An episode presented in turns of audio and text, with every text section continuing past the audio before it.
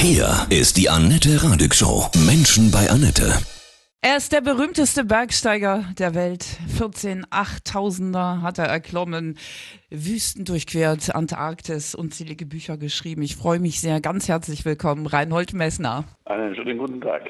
Sie sind im September 75 geworden. Wenn Sie so zurückblicken, was war das Allerschönste, was Sie je in der Bergwelt gesehen haben? Mit fünf Jahren bin ich das erste Mal aus meinem Tal, ein enges Tal in Südtirol in den Dolomiten, aufsteigend auf eine Almwiese gekommen. 2000 Meter Meereshöhe, außen herum Zirbelwald und in der Mitte eine grüne Wiese. Und dahinter ragen vertikal 800 Meter hohe Wände auf, Dolomitenwände auf. Das war so beeindruckend, dass ich dieses Bild, und zwar mit dem richtigen Größenverhältnis, wie es dieser Knirps gesehen hat, in mir behalten habe. Und das ist das aufregendste Bergbild, das ich je gesehen habe. Viel aufregender, als ich dann am Fuße des Everest stand und auf den höchsten Berg der Welt starrte. Stichwort Klimawandel. Sehen Sie die Veränderung in den Bergen, wenn Sie heute oben sind? Also wir sehen in den Bergen den Klimawandel viel deutlicher als der Städter in einem Ballungszentrum. Warum? Weil er sich oben schneller äußert. Also oben ist der Anstieg der Temperatur im Verhältnis zu früher viel deutlicher. Äh, die Vegetation geht nach oben, also in die Höhe. Äh, der Permafrost schwindet, das kann man riechen, das kann man sehen. Riesige Brocken fallen von den Wänden ab, was früher vor 15 Jahren und weiter zurück nicht passiert ist oder kaum passiert ist. Die Ver Zerbröselung, die Verwitterung der Oberfläche der Felsen ist schneller zu sehen. Der Gletscherschwund ist greifbar. Also das sehe ich mit freiem Auge seit 50 Jahren, mhm. seit ich äh, bewusst in die Berge gehe. Was muss jeder von uns tun, abgesehen von politischen Maßnahmen, aber was kann jeder Einzelne von uns tun? Eins ist sicher, wir können nicht einfach unsere heutige Lebensform von heute auf morgen verbieten. Das, das würde nicht nur Chaos geben, das würde einen Öko-Bürgerkrieg geben und dann hätten wir noch viel größere Schäden, als wir bisher haben. Ich glaube, dass es beim Einzelnen darauf ankommt, dass er den Verzicht auf alles Unnötige, auf einen unnötigen Flug zum Beispiel, in den Mittelpunkt seiner Handlungen stellt. Und zwar nicht als ein Ich muss, sondern ich will das. Wir müssen, wir müssen den Verzicht generell zu einem positiven Wert machen. Menschen bei Annette Radök heute mit dem berühmtesten Bergsteiger der Welt, Reinhold Messner. Wir sprechen gleich weiter über ihren Schicksalsberg, den Nanga Parbat. Bergsteigerlegende Reinhold Messner. Ihr Schicksalsberg ist der Nanga Parbat. Hier haben Sie auf einer gemeinsamen Tour 1970 Ihren Bruder Günther verloren, waren selbst in Not und haben sieben Zehen verloren. Welche Bedeutung hat dieser Berg für Sie? Der Nanga Parbat ist mein Schlüsselberg. 1970 ist eben mein Bruder an der Liermeerseite beim Abstieg vom Gipfel ums Leben gekommen und inzwischen viele andere mehr. Es ist ein sehr gefährlicher Berg. Ich kam in eine fürchterliche Notlage mit meinem Bruder zuerst und dann am Ende allein, weil ich ja alleine übrig geblieben war und habe Nahtoderlebnisse gehabt und bin dann mit viel Glück und mit Hilfe der Einheimischen ins Leben zurückgekehrt.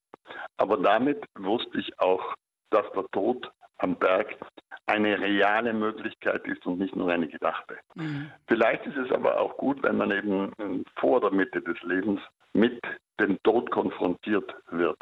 Wer in der Mitte seines Lebens den Tod nicht als Teil seines Lebens begreift, wird wahrscheinlich die zweite Hälfte des Lebens nicht intensiv leben können. Also der Nanga Parbat hat Ihnen quasi das Leben im Hier und Jetzt gelehrt, kann man das so sagen? Der Nanga Parbat hat mir das Leben generell gelehrt, dass es nicht darauf ankommt, zurückzuschauen auf ein gelungenes Leben und auf das Glück, das man hatte, sondern im Hier und Jetzt Ideen umzusetzen, das Leben auszufüllen, sich auszudrücken und dabei entsteht gelingendes Leben. Hm. Das gelungene Leben ist nicht das Wichtige. Es geht um das gelingende Leben im Hier und Jetzt. Und das bedeutet gleichzeitig Glück. Das Glück passiert uns Menschen. Wie, wie war das 2005? Hat man Ihren Bruder dann am Nanga Parbat gefunden? Wie war das für Sie bei der Beisetzung am Berg? Also in diesem Zusammenhang sind zwei Sachen wichtig. Erstens, dass mein Bruder gefunden worden ist und damit endgültig eine Beisetzung möglich war. Wir Menschen haben, das steckt in unseren Genen, eine ganz große Notwendigkeit, unsere beweinten Toten zu finden und zu bestatten. Das ist ganz schwierig für eine, für eine Mutter, für einen Vater. Nun war das in meinem Fall ja auch so. Am Tag des Auftauchens waren meine Eltern nicht mehr am Leben. Sie müssen sich auch vorstellen, wie meine Eltern gelitten haben, als all diese Kolportagen aufkamen. Das stimmt gar nicht, dass er da unten gestorben sei. Mhm. Er sei über den Berg auf die andere Seite geschickt worden, damit ich meine, meinen Ehrgeiz befriedigen könne und, und, und, und. Da wurde ja fürchterlich einfach in die Welt hineingelogen, weil man alles Mögliche kolportieren konnte.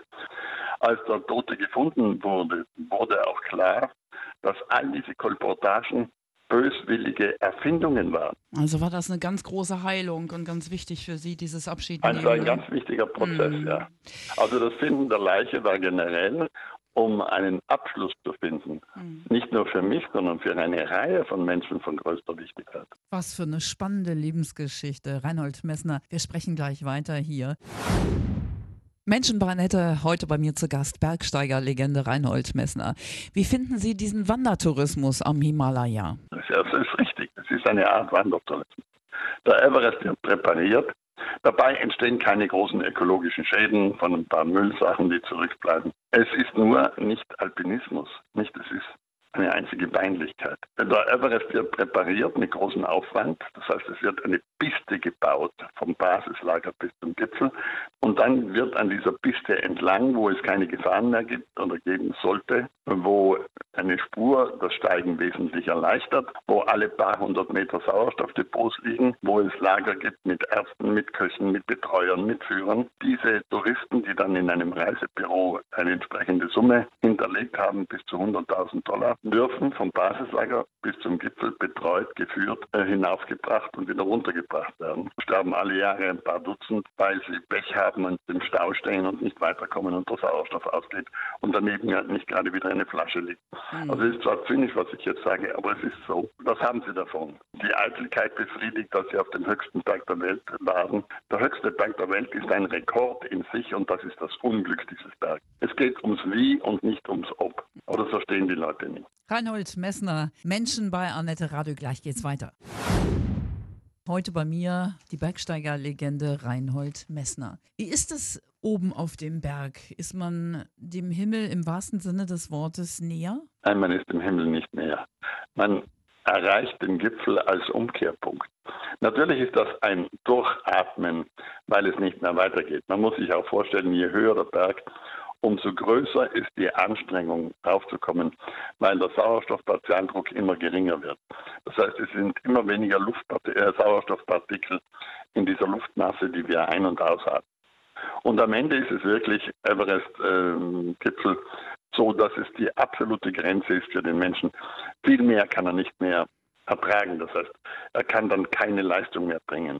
Und dann wird das Steigen so langsam, dass man hoffnungslos wird. Sie brauchen für ein paar Meter eine Ewigkeit.